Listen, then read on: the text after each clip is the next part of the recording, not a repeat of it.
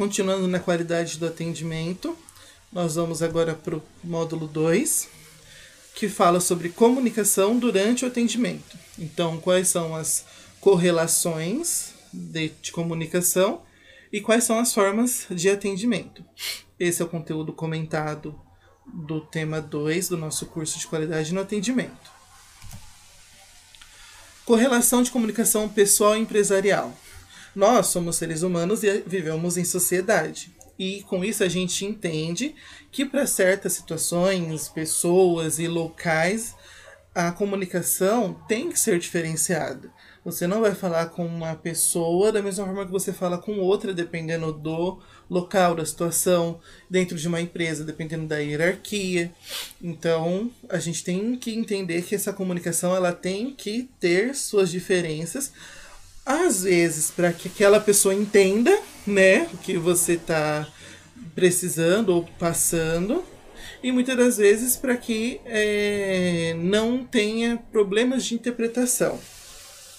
E para esse bom atendimento, a gente precisa visualizar o nosso cliente e entender como você deve falar com ele. Então, uma pessoa de maior idade, talvez ela não tenha conhecimento de todas as gírias atuais. Então, se você falar com essa pessoa com essas gírias, ela, vai, ela não vai entender.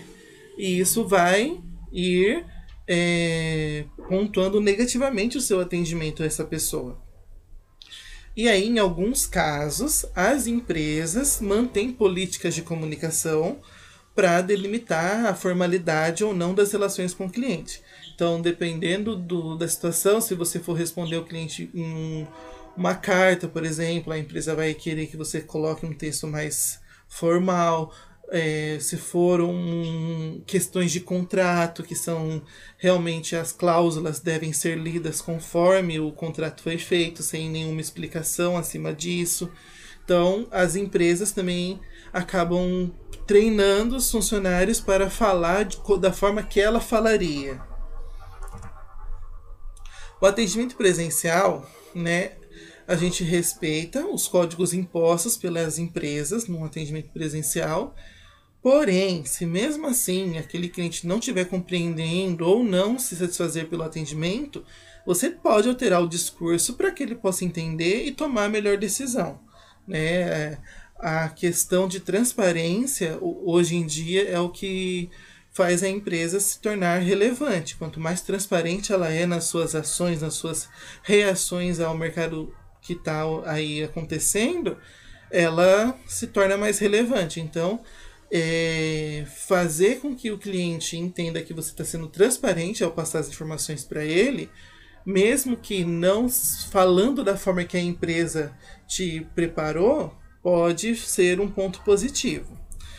E também é importante a gente prestar bastante cuidado com o que é lido, né? para que você responda todas as perguntas que está presente no questionamento do cliente. Às vezes o cliente coloca vários questionamentos e você responde, acaba respondendo o principal e deixando outros para trás. É questão de cordialidade e questão de fazer um atendimento completo.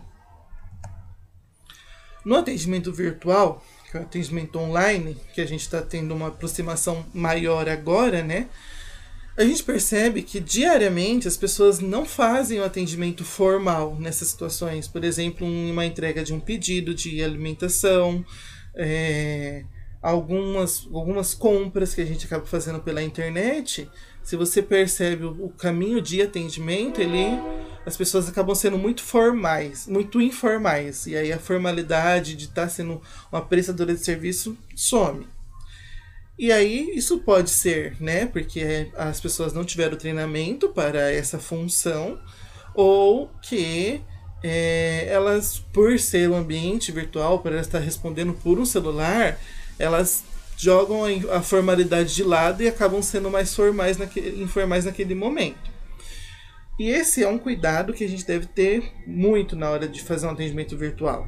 A gente tem que transpassar a imagem da empresa e é, ao mesmo tempo fazer com que é, isso seja atencioso o suficiente para não parecer uma coisa robótica também, né? Então, um cuidado especial que a gente pontua aqui é com a grafia, né? que erros de português podem manchar imagens de empresas ainda. Mesmo que sejam erros simples, mas a empresa, é, o que a gente consegue percebe em muitos lugares que as pessoas tiram é, prints das telas e colocam nas redes sociais. Então isso acaba é, jogando, evidenciando a empresa negativamente. Cordialidade, ela é diferente de amizade. Então, assim, é, a gente tem que manter um distanciamento emocional com os clientes. Não ser tão invasivo, mas também não ser tão robótico. Ficar ali no meio termo. Para que não tenha esse problema de, dos clientes se sentirem invadidos né, com aquela situação.